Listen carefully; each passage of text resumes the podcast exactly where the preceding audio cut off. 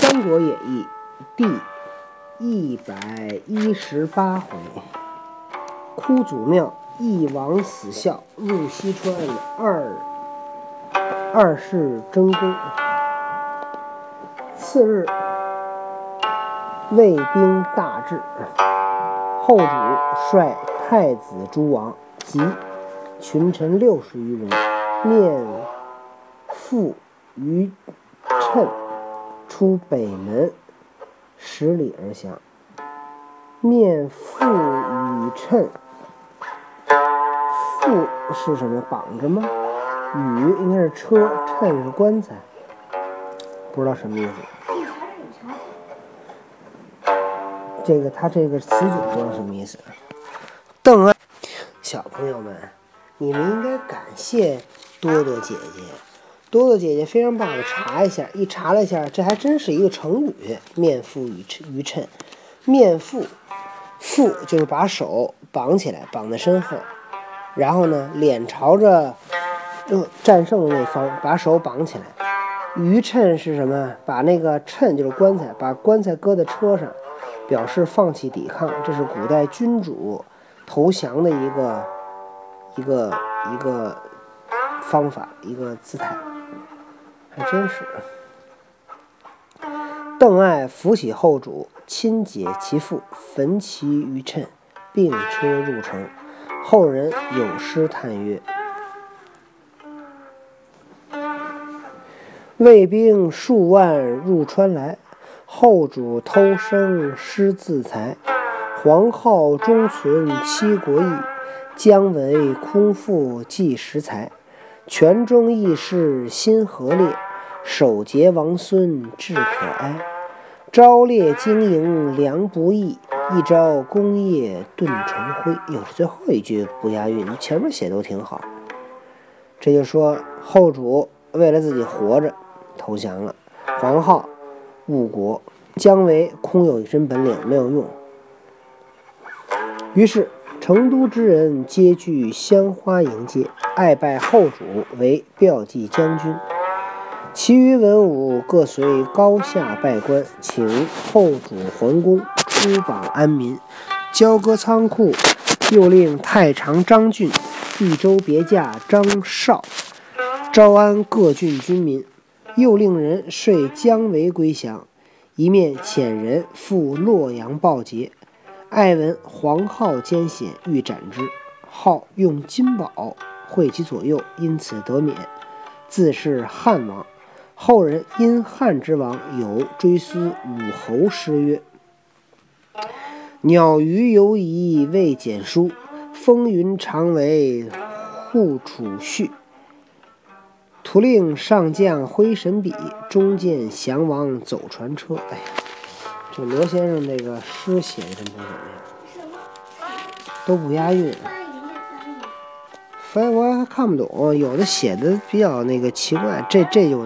看不太懂，看看看不太懂这个，哟，后边还有呢。管乐有才真不舔，关张无命欲何如？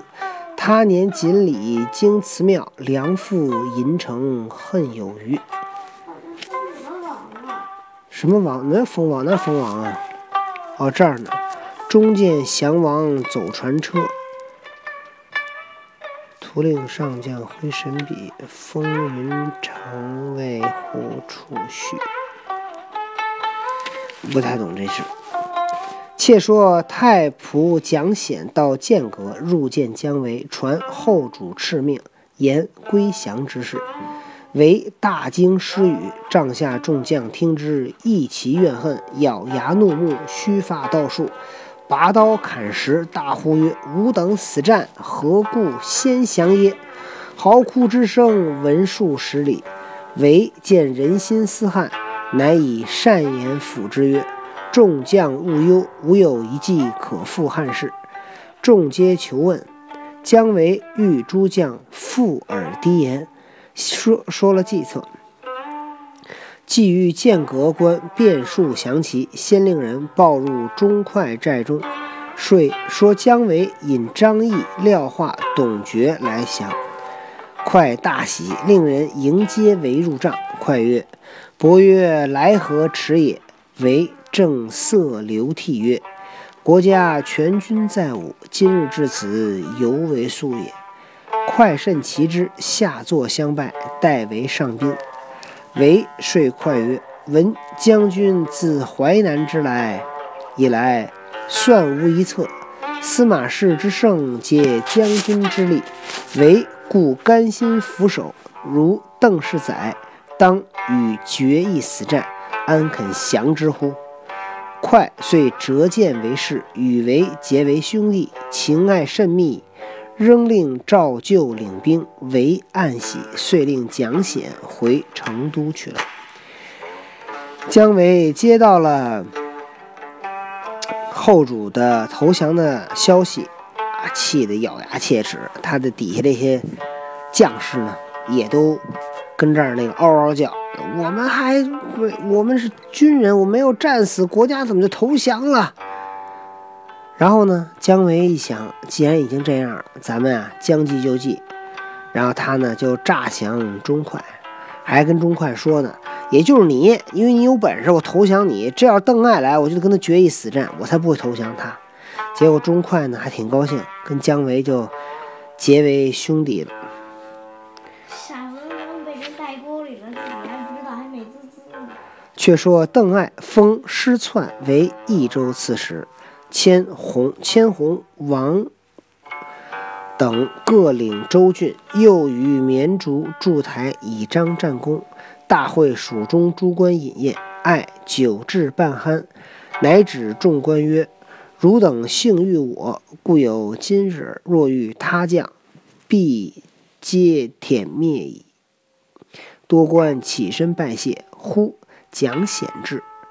说姜维自降钟镇西了，爱因此痛恨钟快，遂修书令人击赴洛阳，至司进攻司马昭。昭得书视之，书曰：“这个邓艾听说姜维投降了钟快，特别生气，给司给司马昭写封信。为啥？为啥？那他钟快那个邓艾跟钟快有仇啊。”结果姜维投降了钟会，所以他就不高兴啊。那为什么姜维投降钟会他不高兴？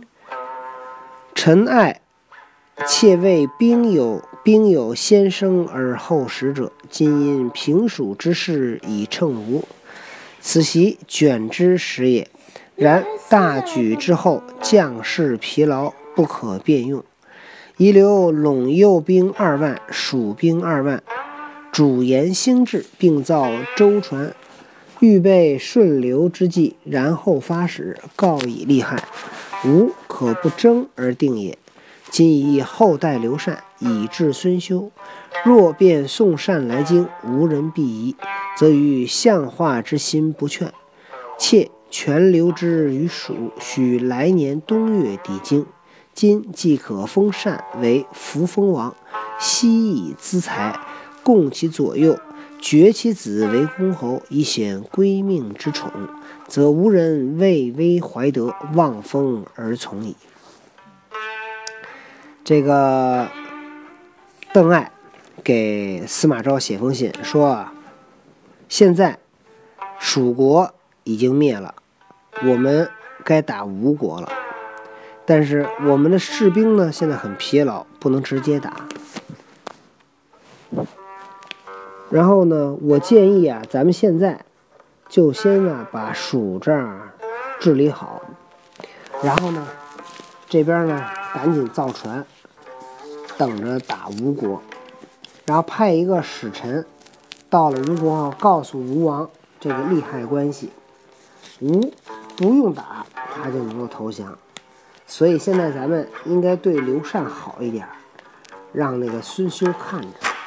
如果现在要把刘禅送到京城，恐怕吴国的人啊就该担心了。我们投降了，是不是也得把我们吴主、吴王、吴吴国皇帝也得给那什么了吧？给那个送到京城去。所以现在您啊，封刘禅为扶风王。他跟那个司，他跟司马昭说呀。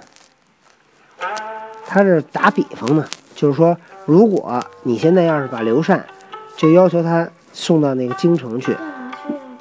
那他投降了吗？投降得那个送到他送到那个魏国的皇帝边上去。边上去干嘛呀？看着点儿啊。那你要他投降了，你还让他跟那儿待着，那不就等于没投降一样吗对吧？但是邓艾那意思说呢，让他跟那儿现在待一段，先别着急送回去。而且你还得封王，封他为扶风王，再给他钱，然后再给他的儿子呢封为公侯，让那个吴吴国人一看，哎呦，就得投降咱们。你觉得这个写的怎么样？这个写的有点太什么，你知道吗？就是邓艾啊。说的很有道理，而且呢，安排的非常的周密。但是这些话不应该出自于邓艾之嘴，邓艾只是个将军，你这些都应该是司马昭说的话，你知道吗？他把司马昭的活都给办了，怎么安排刘禅，是你邓艾能说了算的吗？司马昭都说了，应该不算，因为还有皇帝呢。你是只是一个征西将军而已，司马昭。览毕，深疑邓艾有自专之心，乃先发手书与魏冠，随后降封艾诏曰：“征西将军邓艾耀威奋武，深入敌境，使建号之主系境归降。兵不逾时，战不终日，云彻席卷，荡定巴蜀。随白起破强楚，韩信克晋赵。”不足比勋也。其以爱为太尉，增邑二万户，封二子为亭侯，各十亿千户。司马昭一看邓艾这封信，就觉得这邓艾啊有点太狂了，然后呢，就给魏冠写了一封手书，然后呢。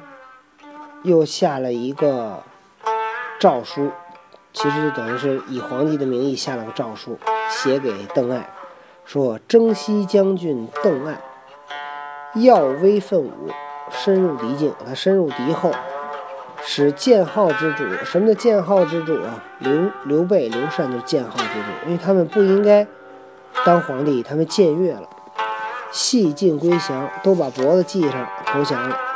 兵不逾时，战不终日，云彻席卷，荡定巴蜀，平定了巴蜀。虽然白起能够打破蜀楚国，韩信能够打打败赵国，也跟你的功劳比不了。所以他把邓艾封为太尉，太尉就是一个国家最高的军事长官。然后呢，增邑两万户，给他那个这个叫什么十亿呀？